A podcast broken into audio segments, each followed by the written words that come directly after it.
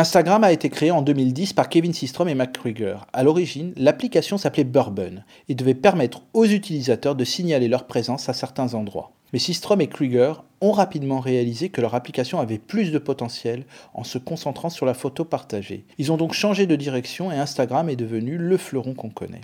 En 2012, Instagram a été racheté par Facebook pour environ 1 milliard de dollars. Durant quelques années, les fondateurs sont restés au sein de l'entreprise, mais ils ont quitté en 2018 Facebook après des désaccords avec Mark Zuckerberg.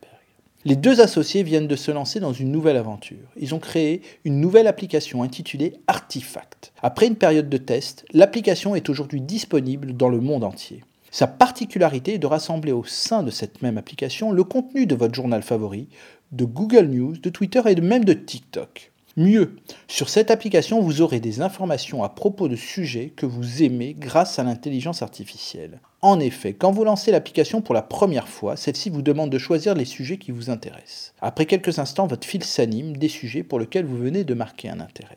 À chaque fois que vous allez ouvrir un article, le moteur d'intelligence artificielle va analyser les contenus qui vous ont intéressé et en déduire ceux qui apparaîtront lors de vos prochaines visites, au lieu de vous demander de suivre tel ou tel journal ou tel ou tel site internet d'information ou de suivre tel compte sur Twitter.